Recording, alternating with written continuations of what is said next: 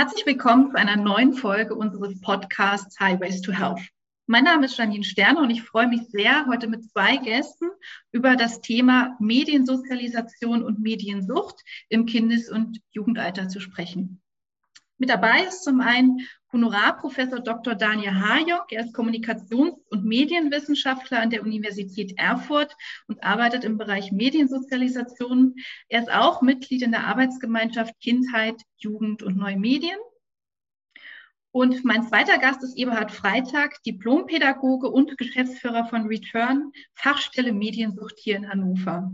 Herzlich willkommen an Sie beide und schön, dass Sie mit dabei sind. Gerne. Mhm. Einen wunderschönen guten Tag. Ja, vielleicht steigen wir einfach mal ganz locker in das Thema ein. Ähm, viele Kinder wachsen heute ja ganz selbstverständlich mit, mit digitalen Medien auf. Der Begriff Digital Native ist schon ganz natürlich in unseren Sprachgebrauch ähm, übergegangen. Frage an Sie beide, wie sieht das Heranwachsen mit digitalen Medien heute denn aus? Also wie werden Kinder und Jugendliche medial sozialisiert? Ich würde gerne direkt einsteigen bei dem Begriff, den Sie benutzt haben, selbstverständlich, wo ich immer sage, wer entscheidet eigentlich, was selbstverständlich ist heutzutage? Und wenn, wenn der Eindruck da so entsteht, auch in Veranstaltungen, dass das so quasi schicksalshaft ist oder sei, dass äh, Kinder Medien zur Verfügung haben, dann sage ich immer den Eltern, die Geräte fallen ja nicht von den Bäumen und die Kinder sammeln sie auf, sondern sie als Eltern entscheiden doch immer noch, wann sie welche Geräte ihren Kindern zur Verfügung stellen. Und daher bin ich bin ich mit diesem Begriff selbstverständlich so ein bisschen auf Kriegsfuß, weil ich sage, es ist nicht selbstverständlich, dass Kindheit äh, sofort mediatisierte Kindheit ist, sondern ich möchte eigentlich dafür plädieren, dass wir diese Entscheidungen auch wieder stärker bewusst in die Hand nehmen, wann welche Technologie unseren Kindern zur Verfügung gestellt wird. Ja, das ist ein guter Punkt. Äh, äh, ich sage das auch immer, äh, und zwar im Hinblick auf äh, äh, also die Kinder werden ja heute in eine digitale Welt hineingeboren, aber das ist ja der ganz zentrale Punkt, äh, dass in den ersten Lebensjahren die Kinder ja überhaupt noch gar keine Zugänge sich selbst erarbeiten können und so weiter, sondern dass das, was sie dann eben in den Haushalten ähm, vorfinden, selbstverständlich ihre Lebensrealität ist. Und wir haben eben mehr oder weniger fast vollständig digitalisierte Haushalte wir kennen ja über die Studien, die sind relativ rar bei den, bei den Kleinen äh, sozusagen. Ne? Bei den vier bis fünfjährigen wissen wir das zum Beispiel, dass das schon sehr frühzeitig eben Disney Plus, Streamingdienste, Hörspiele, ähm, Hörbücher, äh, auch äh, hier und da steht Alexa oder Google Home rum. Äh, dann äh, solche äh, wichtigen Dinge wie die Tony-Box und solche Dinge. Ja, also das heißt, das sind ja alles Dinge, die, den, die die Eltern, die Erziehenden ihren Kindern quasi zur Verfügung stellen. Äh, und äh, die dann natürlich die Kinder sehr aufmerksam wahrnehmen und eben auch als selbstverständlich begreifen und dann natürlich auch sehr aufmerksam beobachten, was die Eltern eigentlich die ganze Zeit mit digitalen Medien machen. Wenn die die ganze Zeit am Smartphone, am Tablet sitzen, vorm Fernseher sitzen und so weiter, dann nehmen natürlich auch das die Kinder als äh, üblich äh, äh und auch äh, nachahmenswert und erfolgsversprechend wahr. Und die Geräte, die irgendwo rumliegen, ist ja völlig klar, dass Kinder das entdecken, dass sie mit wenigen Wischbewegungen sehr, sehr viel Dynamik erzeugen können. Und es ist auch völlig klar, dass sie das dann tun, weil sie spüren intuitiv, sie können damit Bedürfnisse befriedigen und auf eine sehr einfache, für sie auch passgenaue Art und Weise. Und dann wundern sich Eltern immer, ja, der, der geht immer ans Smartphone. Ja, sage ich, warum kann der das denn? Ja, das liegt halt darum, es ist nicht passwortgeschützt und dann ist völlig klar, dass auch ein drei-, vierjähriger relativ schnell begreift, was er damit anstellen kann und für sich auch gute Empfindungen erzeugen kann. Sie haben gerade schon gesagt, Herr Freitag, also ein Stück weit ähm, stehen die Kinder dann ja auch Bedürfnisse in diesem Moment. Und ich meine, an sich ähm, wird, wird glaube ich, also wenn man dann in, so in die Folgejahre denkt, ähm, Jugendliche, junge Erwachsene, unser ganzes Leben zunehmend auch die Schule. Wir hatten es jetzt mit Homeschooling während der Pandemie, aber auch in der Arbeitswelt ähm, passiert ja zunehmend auch eine Digitalisierung. Und ich denke, so ein Stück weit kann man, also oder wie, wie, wie sollte man sinnvollerweise die Digitalisierung betrachten, äh, in dem Zusammenhang schon bei Kindern und Jugendlichen. Also nochmal Stichwort Digital Natives, das, die wachsen dann schon früh in den Gebrauch rein. Das heißt, sie brauchen dann vielleicht nicht mehr so viel Kurse. Ähm, wie vielleicht Erwachsene ja. das manchmal brauchen. Also wo liegen Vorteile, aber eben auch Nachteile in dieser also Im Sinne Digital Natives würde ich immer verstehen, in dem Sinne, dass sie eine hohe Bedienungskompetenz haben. Äh, und gleichzeitig äh, empfinde ich es immer als unheimlich wichtig, wenn ich Eltern im Beratungsgespräch habe, ihnen erstmal verständlich zu machen, warum es so ist, wie es ist. Das heißt, Kinder und Jugendliche sind sehr stark ähm, angetrieben, gesteuert von, von, von ihren Bedürfnissen, von ihren emotionalen Bedürfnissen, völlig klar, wir Erwachsenen auch noch, aber Kinder und Jugendliche mal noch stärker und unreflektierter. Und wenn dann Kinder und Jugendliche ihre Bedürfnisse spüren und sie beide, beide Welten zur Verfügung haben, sowohl die digitale Welt, in Form von einem Smartphone oder einem Tablet oder, oder einer Switch oder was auch immer und die analoge Welt und sie die freie Entscheidung haben, wo sie jetzt hingehen mit ihren Bedürfnissen, dann gehen sie intuitiv vielfach erstmal in die digitale Welt, weil das passgenau ist, weil es keinerlei Anstrengungen erfolgt und wo ich sage, weil die, die Energiebilanz bezüglich der, der, des Einsatzes zur, zur emotionalen Bedürfnisbefriedigung, die ist halt perfekt im Vergleich zur analogen Welt. Da muss ich erstmal mich aufs Fahrrad setzen, irgendwo hinfahren, um jemanden zu treffen. Brauche eine, eine, ganz anders eine intrinsische Motivation, um zu einem Erfolg zu kommen, um meine Bedürfnisse zu bedienen. Und deswegen ist die, die digitale Welt vielfach hat die Nase vorne. Und das ist völlig klar. Und das empfinde ich aber als sehr, sehr wichtig, das Eltern erstmal deutlich zu machen, weil sie das vielfach gar nicht verstehen und äh, weil sie viel zu schnell von Sucht sprechen zu einem Zeitpunkt, wo das völlig absurd ist, von, von einer Suchtdynamik zu sprechen, sondern das ist erstmal ein völlig normaler Vorgang, dass Kinder und Jugendliche das tun, was erreichbar ist für sie und was für sie einfach ist. Ja. Plus natürlich dann äh, die, äh, müssen wir auch drüber sprechen im Sinne von äh, Netzwerkkapitalismus, natürlich die teilweise aggressiven, wie man bereits junge Menschen äh, in die Digitalisierung eben auch einzubinden. Ne? Also man muss sich ja nur mal die Smartphones, die äh, Tablets anschauen, die passen in die Kinderhände, die kommen äh, äh fast äh, schon ohne schriftsprachliche Kompetenzen aus, symbolische Menüführung, äh, Belohnungsmechanismen und, und, und. Ja, das macht Geräusche etc. pp. Äh, und das sind ja auch Dinge, denen äh, wenden sich oder müssen sich die Kinder im Sinne, die ganz Kleinen, im Sinne von einer Orientierungsreaktion, entwicklungspsychologisch gesprochen, ja auch zuwenden. Die können sich ja vielerorts von den Dingen, die äh, auditive, visuelle Reize bieten, äh, den können sie sich ja ohne weiteres in den ersten, ich sag mal, zwei, drei Lebensjahren gar nicht so entziehen. Ja, so. Und das ist eben auch noch so ein ganz wichtiger äh, Aspekt. Äh, das ist weniger Aufwand, das ist in der direkten Umgebung, das ist zur Verfügung und eben dann auch noch ein Stück weit, sage ich mal, niedrigschwellig bereits für Kinder zumindest in die Hand nehmbar, ertastbar, erschmeckbar, in den Mund nehmbar und solche Dinge. Mhm. Herr Freitag, Sie sprachen gerade von den beiden Welten, also der digitalen Welt ja. äh, mhm. im Wettstreit sozusagen mit der analogen Welt.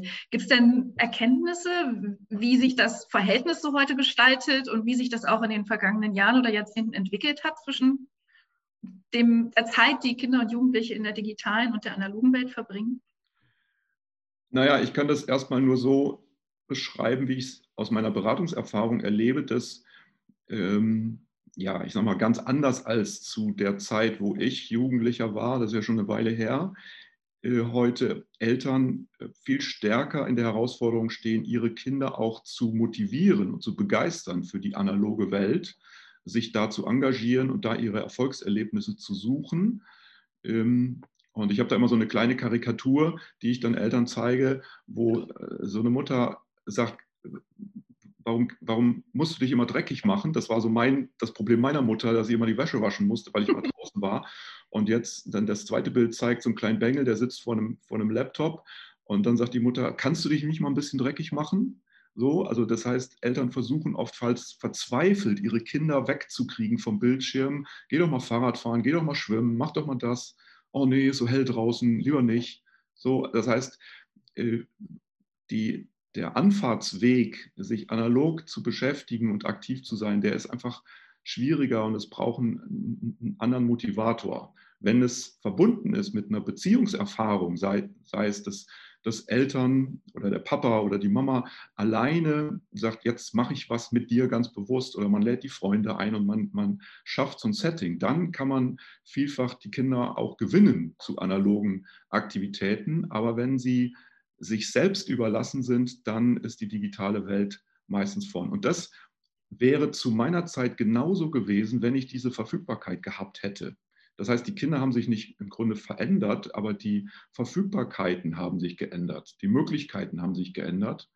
Und das ist der Hauptgrund. Das heißt, wir haben es nicht zu tun mit, mit einer im Grunde veränderten äh, Situation der, der, der Disposition von Kindern und Jugendlichen, sondern sie haben andere Dinge zur Verfügung und sie nutzen sie, wenn sie, wenn sie sie haben. Völlig klar. Ich hätte das genauso gemacht. Ja, das erinnert mich sehr stark äh, äh, an meine eigene Jugend, äh, die ja auch äh, so ähm, wie bei Herrn Freitag so, ich würde mal sagen, in den 80er Jahren, äh, Mitte, Mitte 80er Jahre, Ende 80er Jahre war. Und ich war ja ähm, eine Fernseheule. Äh, sprich also fernsehabhängig, ähm, so würde man heute wahrscheinlich sagen. Und da war es auch immer so, dass mein Vater eben genau solche Dinge gesagt hat, geh doch mal raus. Ja, also insbesondere im Sommer war Fernsehen bei uns nicht gern gesehen. Ähm, und äh, ehrlich gesagt, ich habe als Jugendlicher schon gesagt, lass uns doch rausgehen. Also dieses Alternativen bieten, äh, wenn das äh, mit äh, ähm, Beziehungs- und Bindungserfahrung verbunden und äh, ganz bewusst auch äh, erzieherisch und pädagogisch verknüpft wird, dann gibt es sehr wohl Möglichkeiten, sie in die analoge, in die analogen Settings ähm, hineinzubekommen und äh, eben dann auch äh, äh, eine, eine, attraktive äh, Beschäftigung außerhalb der digitalen Welt ihnen zu bieten. Weil eins ist klar, das wollte ich ja noch ergänzen, ähm, die digitale Welt, ja, also immer wenn ich von digitaler Welt rede, dann meine ich eben die technischen Endgeräte, die Smartphones, die Handys, die Tablets, die Spielkonsolen, aber eben auch äh, die Anwendungen, die Internetangebote, die Apps, äh, die Online-Dienste und so weiter die bauen ja per se eine ganz besondere Bindungskraft aus, äh, auf in diesen individualisierten Settings. Also wenn die Kinder äh, mehr oder weniger alleine sind, äh, schon auch, äh, wenn sie mit Freunden zusammen sind und so. Und das hat ja was mit Interaktivität äh, und äh, die äh, eigene, dieses, dieses gefühlte Selbst entscheiden zu können, was ich jetzt mache. Auch diese Kre Möglichkeiten zur Kreativität, äh, Selbstwirksamkeitserfahrung. Ja, also direkt wird zurückgespielt. Und wenn ich etwas mache, gibt es eine Reaktion darauf und ich verändere so ein bisschen mein Umfeld auch ein Stück weit mit. Nächster Punkt ist für mich, was so sozialisationstheoretisch ganz, ganz wichtig ist, ne, ist natürlich auch dieses hohe Involvement und diese Vernetzung äh, dieser äh, digitalen Medien. Ja, also ich, mein, mein klassisches Beispiel ist äh, bei den Computerspielen. Äh, ähm, wenn da äh, die Kinder drin sind und dann schon vernetzte Spiele mit anderen Kindern machen, äh, dann tun sich über 60 Prozent bereits über Teamspeak, Chatfunktionen und so weiter ähm, untereinander austauschen und vernetzen innerhalb des Spiels. Und jetzt kommt es aus meiner Sicht eigentlich Spannende die mit Abstand meisten äh, tauschen sich eben nicht über das Spiel aus, sondern eben über alltagspraktische Dinge, über Schule und so weiter und so fort. Und das sind so äh, ganz äh, zentrale Entwicklungen, die dann noch auf etwas ganz Besonderes treffen aus meiner Sicht, nämlich die Omnipräsenz bzw. Allgegenwärtigkeit, äh, äh, nämlich also äh, Nehmen wir es einfach ruhig. Ich sage mittlerweile dazu zur digitalen Welt nur noch 24-7. Ja, also das heißt, es steht rund um die Uhr. Äh, idealtypisch, ich weiß, mit Digitalisierung äh, ist es noch nicht so ganz weit fortgeschritten in Deutschland, aber es steht zumindest op optional auch von egal wo zur Verfügung.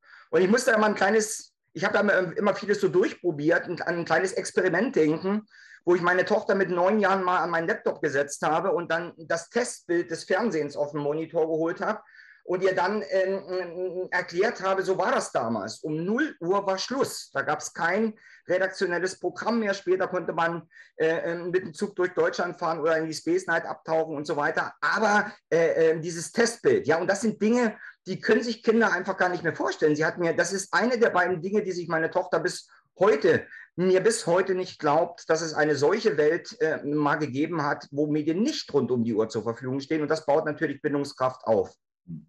Ja, dazu würde ich gerne noch ergänzen, das, was Herr Hajok gerade gesagt hat, dass quasi die, äh, die Verfügbarkeit bedeutet, ich bin auch immer vernetzt miteinander und das bedeutet, ich bin im Grunde immer in einer tendenziell in einer Bewertungssituation.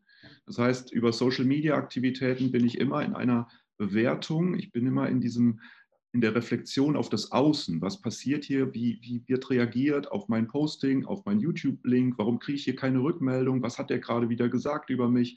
Und ich glaube, es ist wichtig, dass Kinder und Jugendliche Räume haben, wo sie nicht in einer Bewertungssituation ist, sind.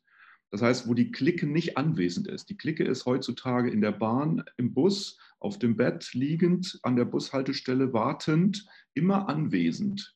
Und ich glaube, wir tun gut daran, Kindern und Jugendlichen Räume zu schaffen, wo sie für sich alleine sein können, wo sie ihren Gedanken nachhängen können, wo sie bei sich bleiben, weil das wichtig ist auch für die Entwicklung von eigenständigem Denken und nicht immer in der Reflexion auf das Außen. Ich glaube, das ist äh, also um diesen Konformitätsdruck, das, das Soll selbst wird ja im Grunde sehr stark gefüttert. Wie soll ich sein? Was erwarten die anderen von mir?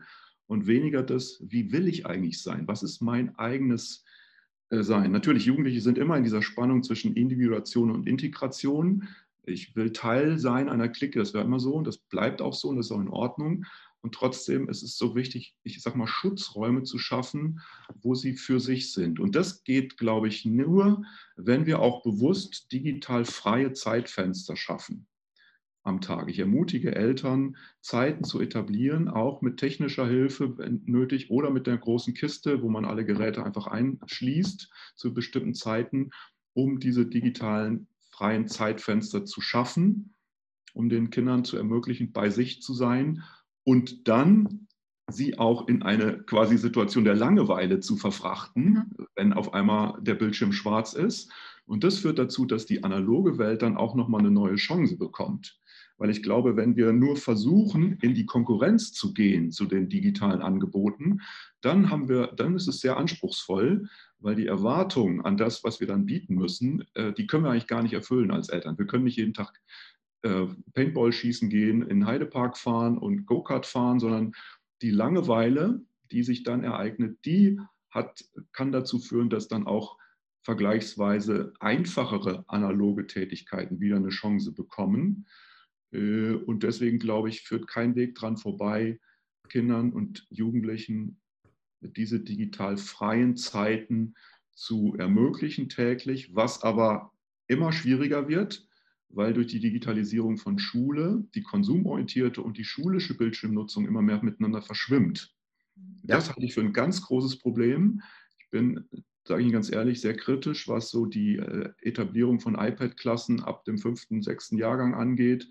Ich glaube, dass viele Kinder völlig überfordert damit sind, ihre Impulse da nicht wirklich kontrollieren können und äh, das Spielgerät und das Lerngerät ist ein und dasselbe. Und ich mache Mathe und zwei Klicks entfernt ist YouTube und mein Game.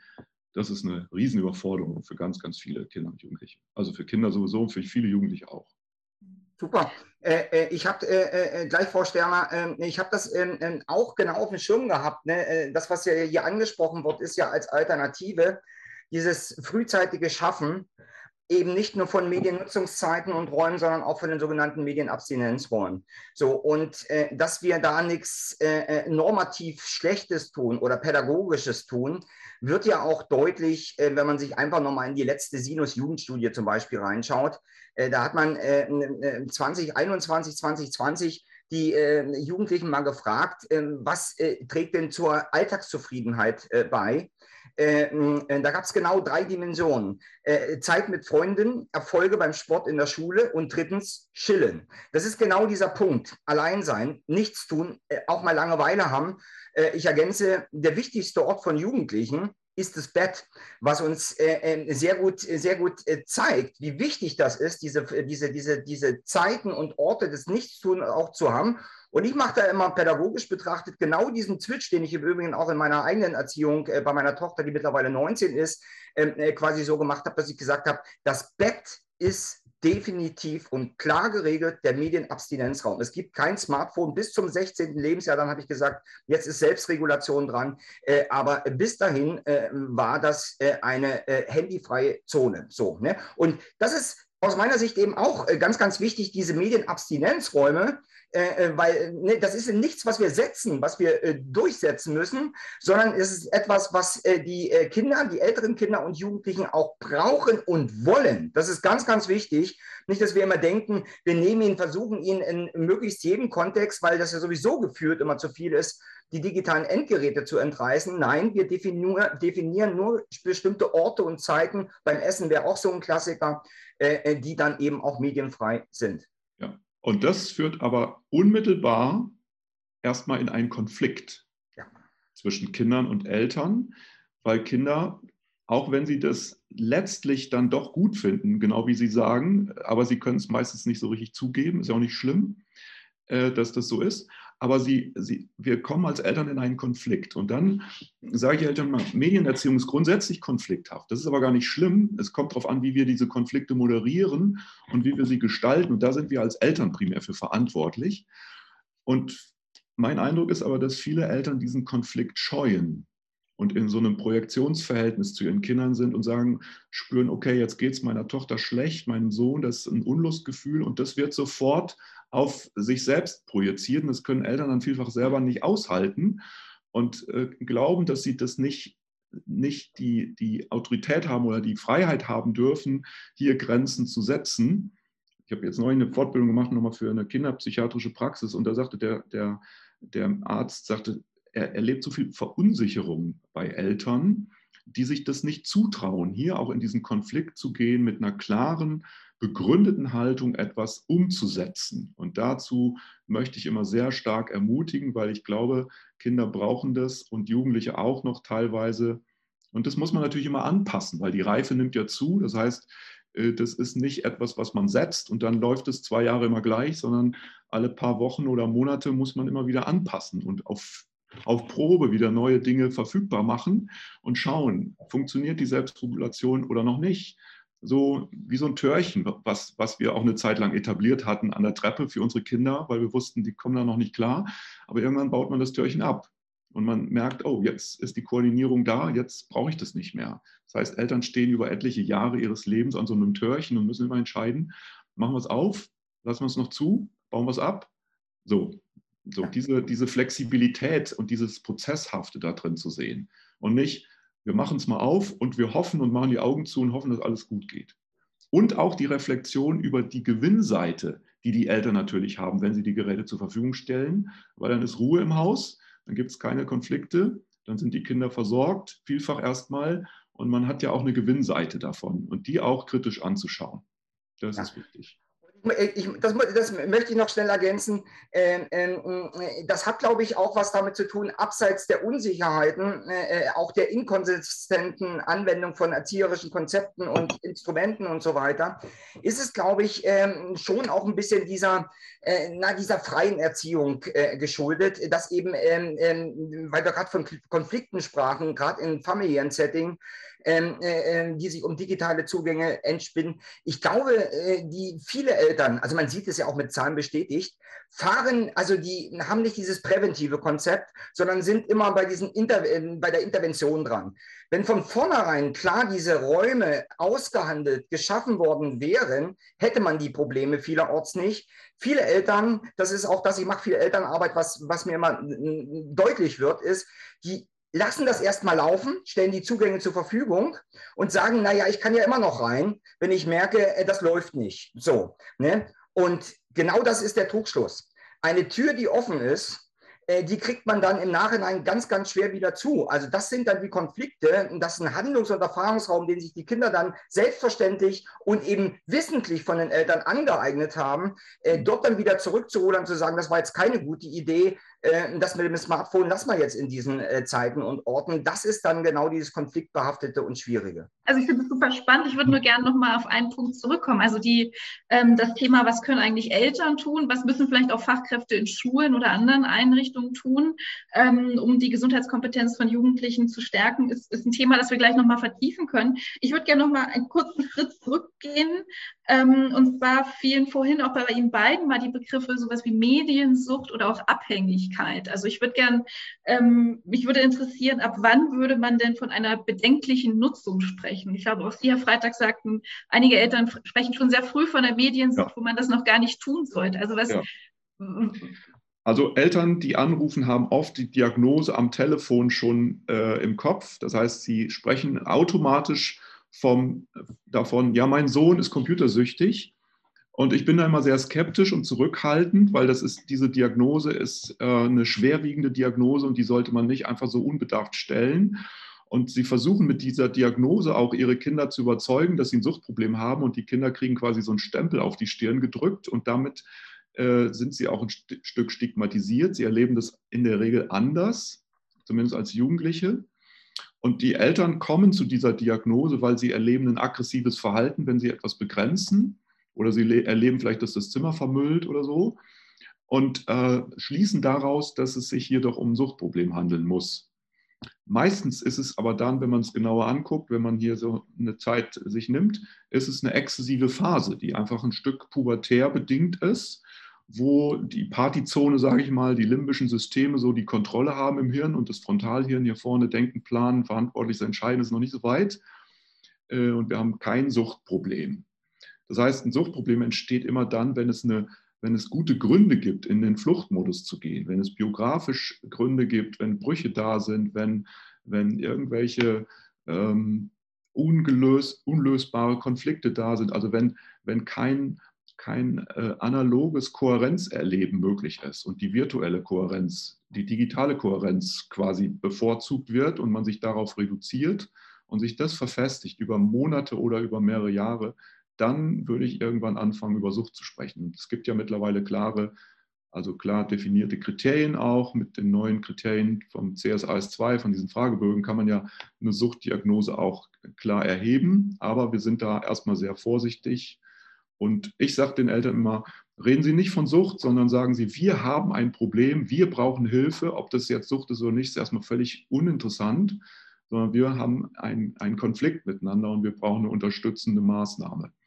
Also das Wort Sucht erstmal ausklammern. Wir heißen zwar Fachstelle Mediensucht, aber äh, in der Praxis erleben wir erstmal viele Jugendliche, die sind nicht süchtig, sondern die sind halt exzessive, begeisterte Computerspieler, aber von Sucht weit entfernt.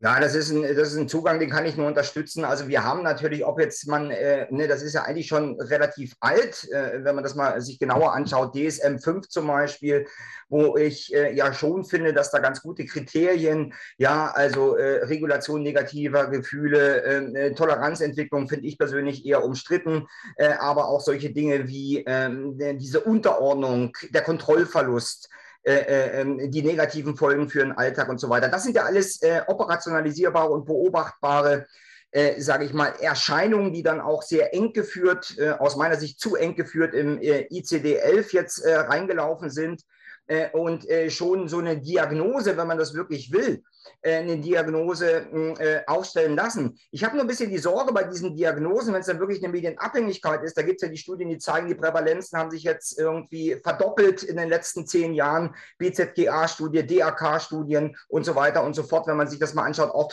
der Digitalisierungsschub äh, unter Corona äh, über, wir hatten es ja gerade schon angesprochen, äh, die digitalen Herausforderungen, äh, Distanzunterricht und so weiter und so fort, spielt da sicher auch eine Rolle. Und diese beiden Formen auch, die also noch ein bisschen gegendert sind, Mädchen, junge Frauen, Social Media, junge, junge Männer, äh, Computerspiele und so weiter. Äh, das verweist natürlich alles äh, auf ein ernstzunehmendes Problem. Nur äh, will ich das mal von hinten angehen. Äh, und wenn wir, wir haben ja ganz unterschiedliche Einflussfaktoren, die da eine Rolle spielen. Die Medien an sich, ich hatte es gerade mit der Bindungskraft der Medien ganz kurz mal versucht zu skizzieren.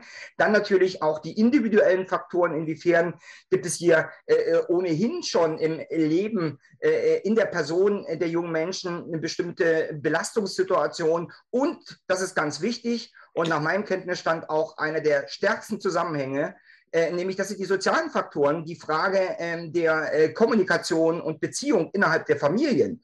Ja, was ja dann äh, relativ äh, schnell auch zu Rückzug, zu Eskapismus führen kann, wenn man äh, äh, die familiäre Situation generell, dieses Nebeneinander anstatt Miteinander als Heranwachsender nicht gut aushalten kann, wenn ne, quasi Belohnungsmechanismen nur noch in der digitalen Welt funktionieren, bei den Computerspielen und so weiter und da sehen wir eben ganz gut, dass es Sinn macht, viele machen das auch, gerade in ambulanten Hilfen, äh, abseits des medizinischen, äh, das dann sofort ähm, äh, im Prinzip ähm, eher einem systemischen Ansatz ähm, zu äh, unterwerfen, wo man sich dann genau diese, diese Familienstrukturen anschaut und schaut, inwiefern äh, tut denn diese exzessive Nutzung, da machen wir uns, glaube ich, nichts vor. Für Erwachsene ist das, was Kinder und Jugendliche nutzen, eh geführt immer zu viel, ne? Ähm, was äh, insbesondere die digitalen Zugänge angeht. Aber wenn es in den pathologischen Bereich reingeht, äh, äh dann brauchen wir natürlich immer diese Kenntnis von, dass hier Multiproblemlagen unter Umständen, Kommunikations-, Beziehungsstörungen und so weiter, eigentlich dann nur über den Medienumgang der Kinder und Jugendlichen ausgelebt, überlagert werden und so weiter. Und wir aber eigentlich an diese grundlegenden Beziehungs- und Kommunikationsprobleme in den Familien ran müssten. Genau. Und das ist ein Grund, warum auch es äh, wir haben das so gemerkt im, im, im, Prozess der Entwicklung unserer Einrichtung, dass wir irgendwo auf so einem Grenzgebiet operieren zwischen der Suchthilfe und der Erziehungshilfe und der Familienhilfe.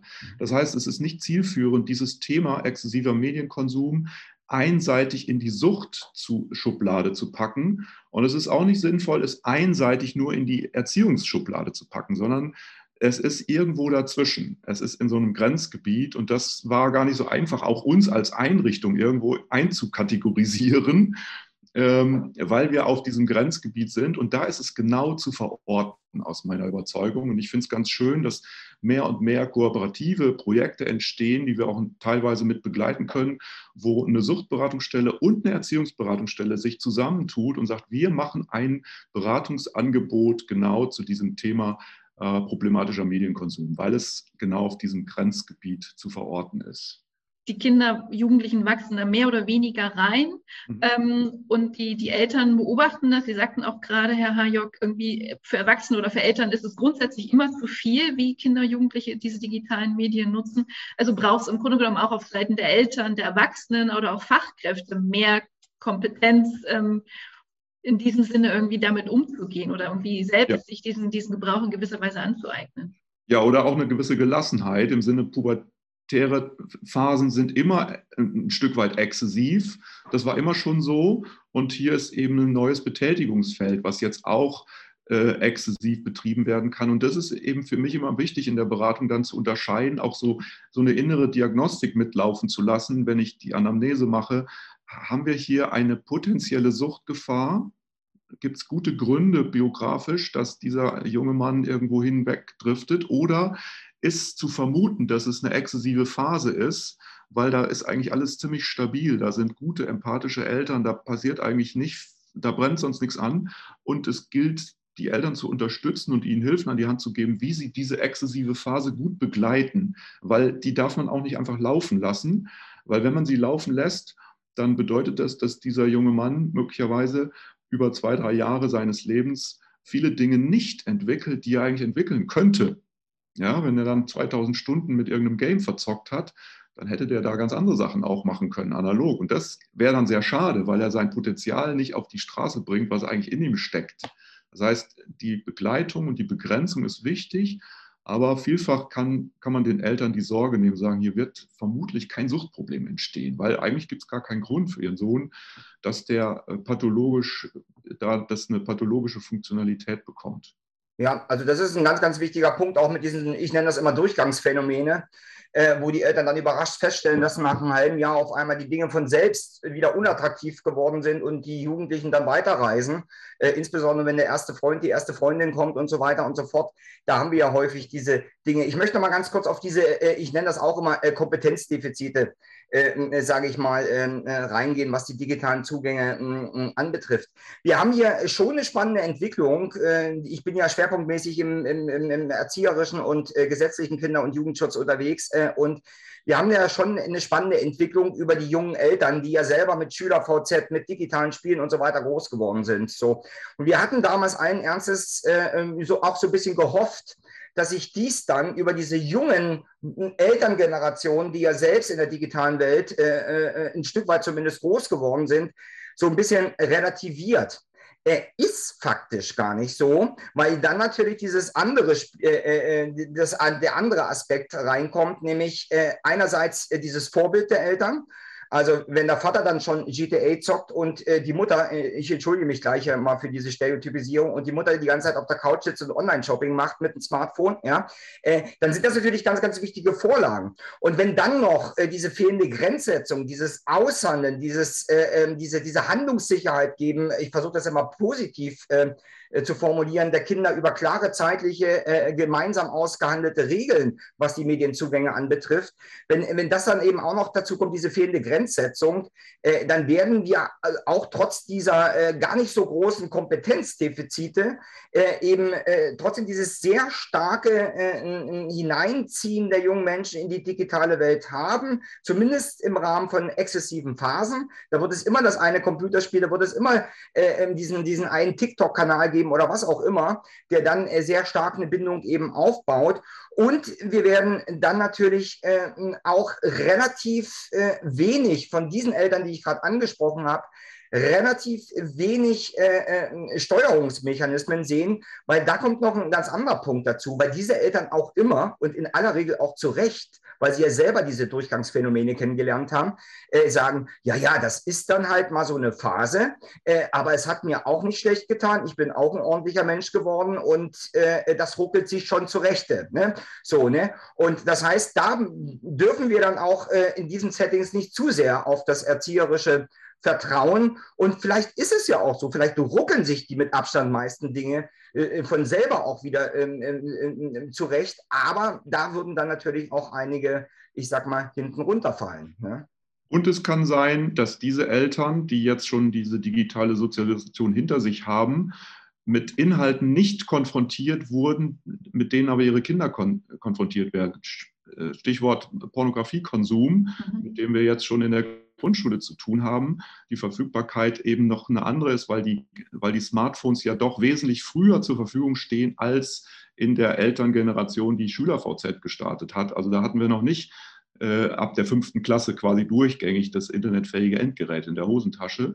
Und das finde ich auch wichtig, Eltern zu sensibilisieren, nicht nur auf die Klassiker hin, Social-Media-Aktivitäten und Computerspiele, sondern eben auch ent entwicklungsgefährdende Inhalte, äh, zum Beispiel früher Pornokonsum, der eine rein funktionelle Sicht auf Sexualität prägt und auch ein extrem hohes Suchtpotenzial hat, um das mal klar zu sagen, weil die Belohnungswirkung, die emotionale Stimulation extrem ist. Ich spreche hier von über 100 Menschen, die wir jedes Jahr begleiten im Ausstieg aus exzessivem suchtartigen Pornokonsum, die fast alle als Jugendliche begonnen haben. Das heißt, ich mag mir nicht ausmalen, was, was das bedeutet, dass diese Generation jetzt so früh diesen Zugang hat und auch viele ein heimliches, regelmäßiges Konsummuster etablieren, ohne irgendwelche negativen Konsequenzen erstmal zu erleben. Also sie zahlen kein Geld, sie werden nicht kriminell, sie erleben keinen Entzug, und die Probleme und der Leidensdruck entsteht erst zu einem späteren Zeitpunkt, wo aber das Konsumverhalten sich fest verankert hat und es nicht einfach ist, einfach davon wegzukommen. Und das ist natürlich das Problem, diese Vorverlagerung, ja. Also auch bei den klassischen äh, Inhalten, ja, Sex und Gewalt, äh, äh, nur mal da eine kleine Randnote, weil das ja äh, seit 2009 äh, immer wieder mal und äh, ziemlich gut erforscht ist. Bei den männlichen Heranwachsenden ist in der Tat das Einstiegsalter in die Internetpornografie zwischen dem 12. und 14. Lebensjahr mittlerweile. Und das meint in der Tat eben nicht, hat schon mal ein Porno gesehen, sondern regelmäßig äh, und gar nicht unbedingt nur, überwiegend, aber gar nicht unbedingt nur in solitären Settings. Ja, also das heißt, äh, äh das ist äh, äh schon, ähm, das ist schon eine sehr, sehr besorgniserregende Entwicklung, muss man einfach sagen, was dann natürlich auch mit einem äh, grundsätzlichen Versagen des gesetzlichen Kinder- und Jugendschutzes zusammenhängt, weil eben die Dinge sind frei zugänglich. Das ist das Problem. Mal schauen, was das Oberverwaltungsgericht Köln jetzt mit seinem Urteil bewirken wird in der genau. Richtung. Genau ich bin da ja ganz hoffnungsvoll. Also zumindest gibt es da ja eine Initiative in NRW, da was auch in Gang zu bringen, um, um zumindest die Zufallsbefunde, die ja auch vielfach der Fall sind, dass Kinder einfach zufällig auf solche Seiten gelangen, um das auch zu verhindern. Und da geht es aber auch präventiv stark darum, wie können Eltern auch durch geeignete Filterschutzsysteme zumindest einen Teil Schutz da ermöglichen, wohl wissend, dass Kinder auch und Jugendliche ab irgendeinem Zeitpunkt in der Lage sind, diese Dinge technisch auch zu tunneln. Das ist ja auch eine Challenge, die sie dann auch annehmen. Aber trotzdem, es gibt da auch hilfreiche Systeme und das versuchen wir Eltern auch zu vermitteln, sich damit zu beschäftigen. Klar, man muss sich dann damit auch auseinandersetzen. Das ist auch ein bisschen Mühe, aber es lohnt sich auf jeden Fall, um diesen, diese Zufallskonsumgeschichten zu vermeiden und einfach auch Eltern deutlich zu machen, im, sie haben hier das Aufenthaltsbestimmungsrecht. Und in der analogen Welt ist es völlig klar, ich würde, ich würde den 13-, 14-Jährigen nicht nachts um 11 Uhr zum Steintor hier in Hannover ins Rotlichtviertel gehen lassen, weil ich weiß, der wird da Dingen begegnen, Menschen begegnen, das ist nicht entwicklungsfördernd. Aber im Internet ist er in zwei, drei Klicks, ist er da vor Ort.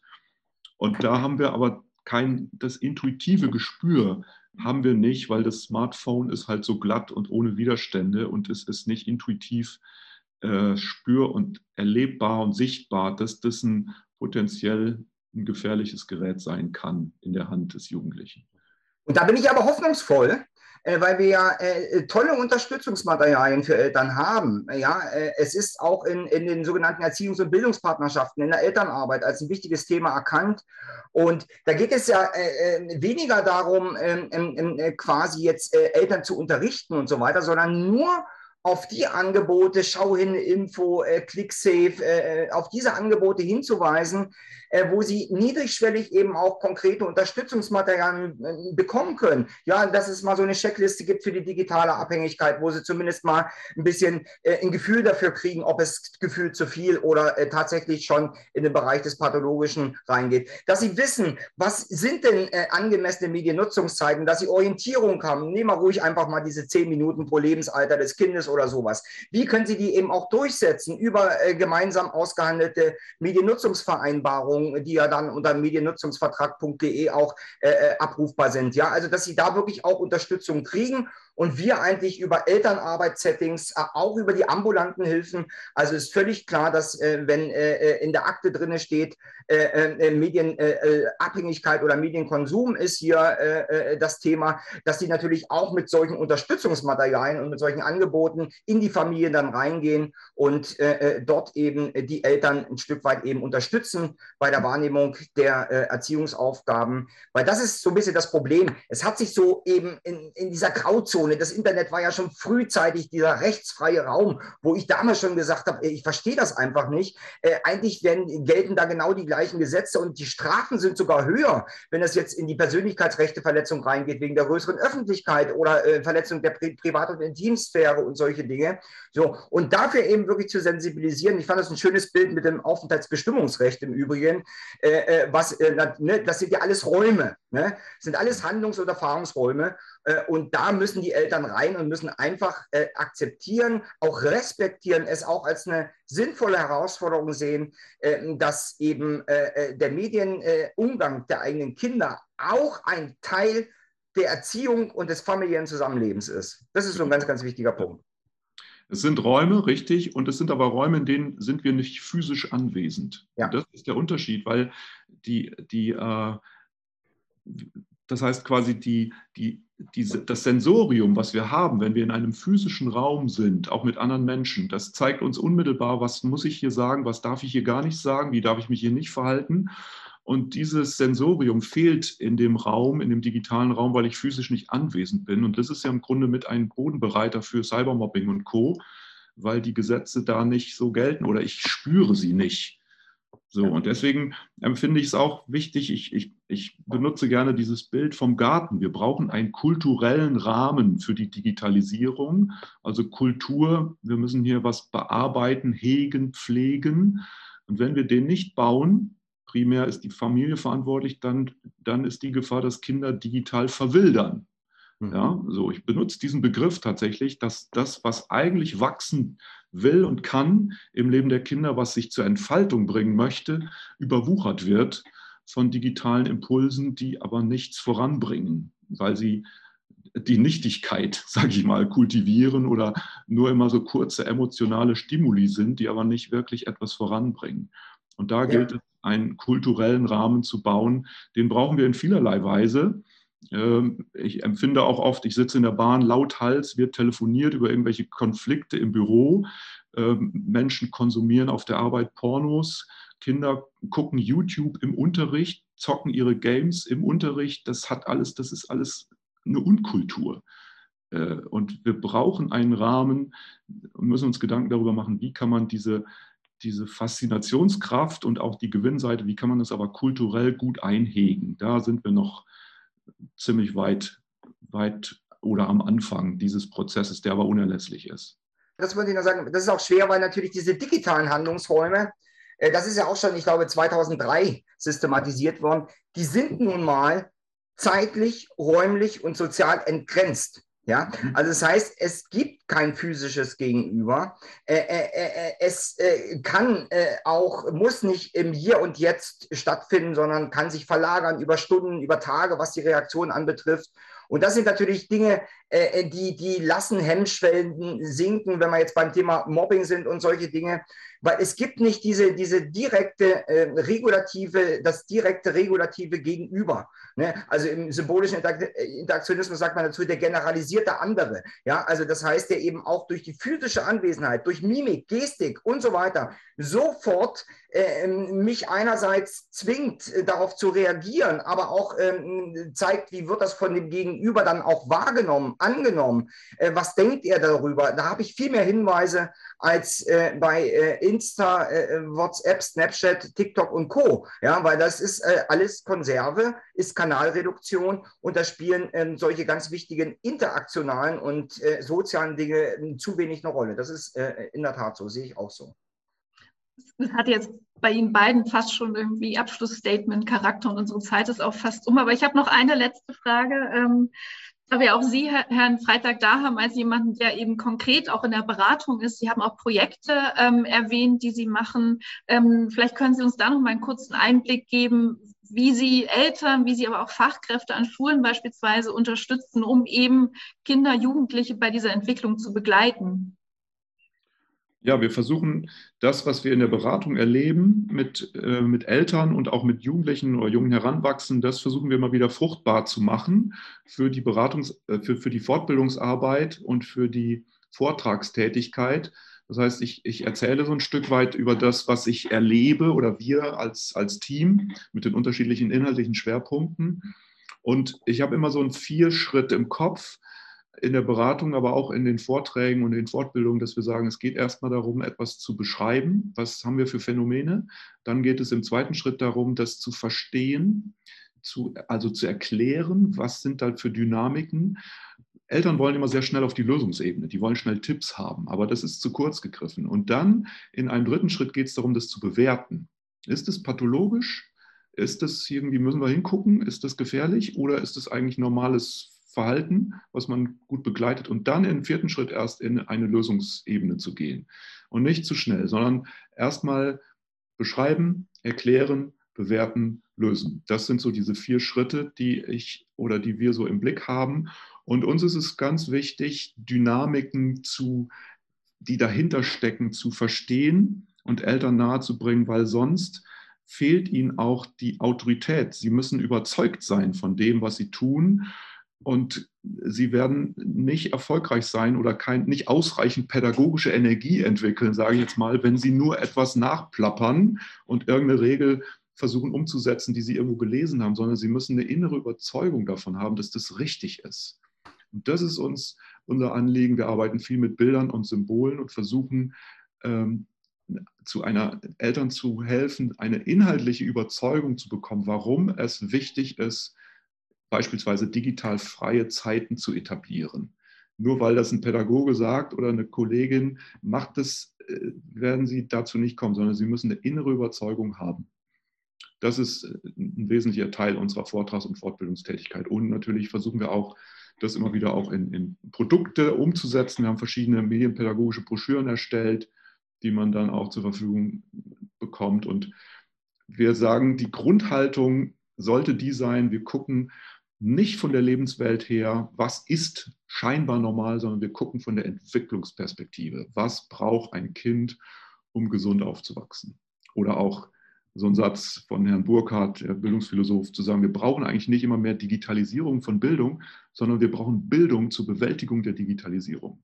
Das finde ich einen sehr interessanten, nachdenkenswerten Satz. Wir müssen eigentlich mhm. immer wieder in eine Distanz gehen zu dem, was hier stattfindet und das reflektieren mit unseren klassischen äh, Wissens, wissenschaftlichen Disziplinen und dann zu sagen, so wie wollen wir damit umgehen. Und es darf nicht passieren, dass, das, dass die Digitalisierung wie so eine Art radikales Monopol immer mehr zu unserem Herr wird und nicht mehr unser Knecht ist.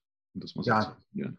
Ja, das ist ein ganz, ganz wichtiger Punkt. Ich würde es mal äh, wirklich mit Beschlüssen der Kultusministerkonferenz, weil wir gerade im, im, Bildungskontext unterwegs waren, von 2013 und 2016 nochmal verschärfen. Man merkt schon, das ist schon alles ein paar Jahre alt. Also wir haben ja formal, haben wir äh, für äh, Medienbildung an Schulen immer diese, diese zwei Säulen, dieses Lernen mit Medien und das Lernen über Medien und müssen faktisch weiterhin betrübt, ich tue das äh, durchaus betrübt äh, zur Kenntnis nehmen, dass das Lernen über Medien, also die Reflexion der Chancen und Risiken, auch äh, das Durchschauen der Strukturen, die dahinter stehen und so, wei so, weiter, in der Schule weiterhin keine Bedeutung oder nur eine sehr geringe Bedeutung haben. Und man versucht, dieses, äh, äh, ne, da wo es noch nie Probleme gab, äh, damals schon, wo man die Overheads in die Klassenräume geschoben hat, ne, äh, äh, die Technisierung von Unterricht, heute eben die Digitalisierung von Unterricht mit der Vorstellung, der abstrusen Vorstellung, man könne so automatisch Bildungsprozesse effizienter gestalten. Das ist, das ist, ist kein intrinsisch motiviertes, nachhaltiges Lernen.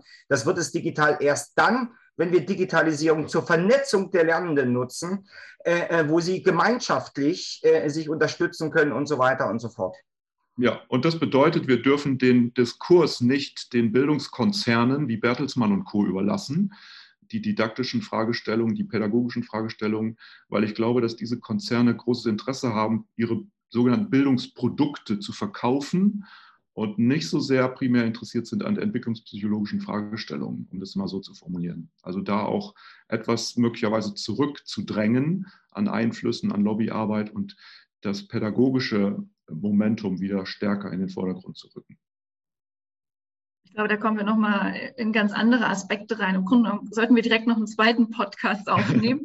ähm, aber an dieser Stelle würde ich, glaube ich, mal so leid es mir tut, quasi ähm, das Ganze abrunden und möchte Ihnen ganz, ganz, ganz herzlich danken für diese spannenden Diskussionen und Einblicke eben in einerseits ähm, normale Entwicklungen, ähm, die, die vielleicht manchmal ein bisschen ähm, schwerer wahrgenommen werden, als sie eigentlich sind, aber eben auch in, da, in die Unterstützungsbedarfe und die Begleitungsbedarfe, die Kinder und Jugendliche haben. Also super spannend. Ganz herzlichen Dank, Eberhard Freitag von der äh, von Return Fachstelle Mediensucht in Hannover und ähm, Daniel Hajok von der Universität Erfurt. Wenn Sie ähm, weitere Informationen dazu möchten, werden wir auch bei uns auf der Website noch ähm, die, die Fachstellen und sonstige Hinweise, die Sie haben, mit verlinken. Und ja, dann freuen wir uns, wenn unsere Zuhörerinnen und Zuhörer beim nächsten Mal auch wieder mit dabei sind. Herzlichen ja. Dank. Ich bedanke mich auch. Ja, hat sehr viel Spaß gemacht. Jo, tschüss.